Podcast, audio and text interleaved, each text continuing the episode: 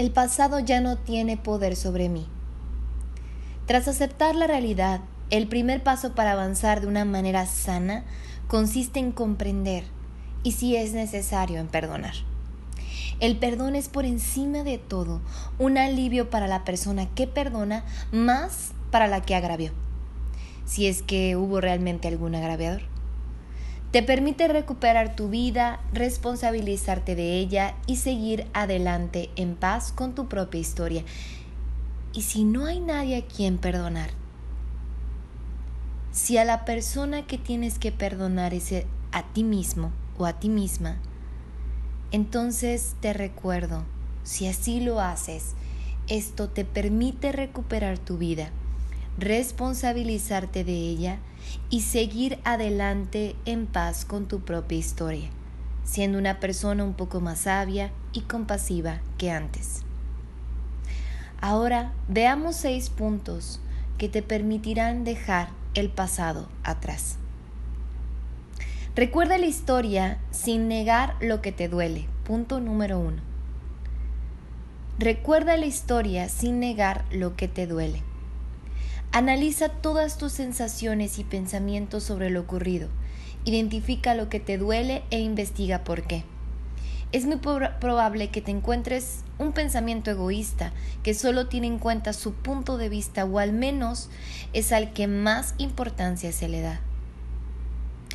Ese pensamiento egocéntrico es lo que te hace sufrir y no los hechos que ocurrieron. Número 2 tu dolorosa experiencia ya pasó.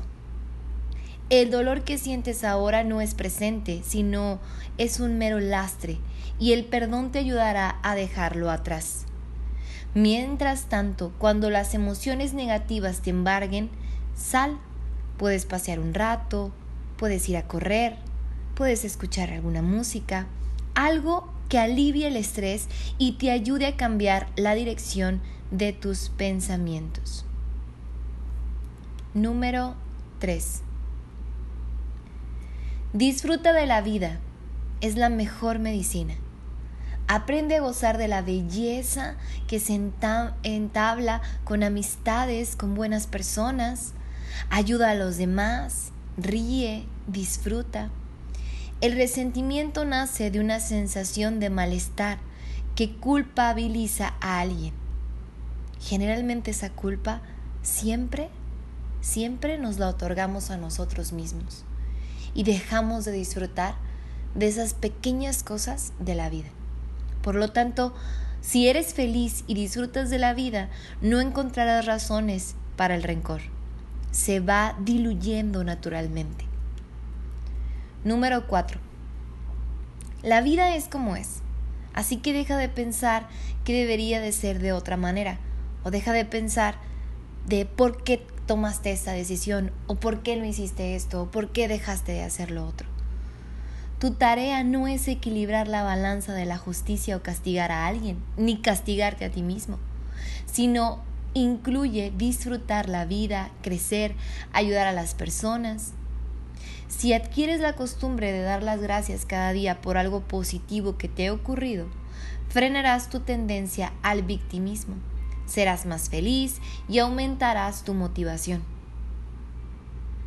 Esto te ayudará a asumir la responsabilidad de tus propios sentimientos.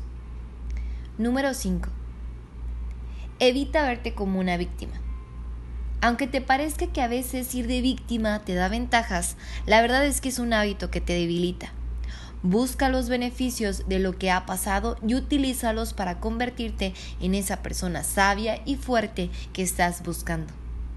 Observa tu crecimiento como una persona que está interesada en su desarrollo humano y no como una víctima.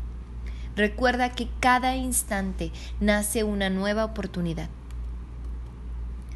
Número 6. Sé paciente y mantente atento. Tómate tu tiempo para comprender lo que ha pasado. Toma tiempo para ponerte en la piel de la otra persona. Es un proceso gradual. Mientras tanto, trátate bien.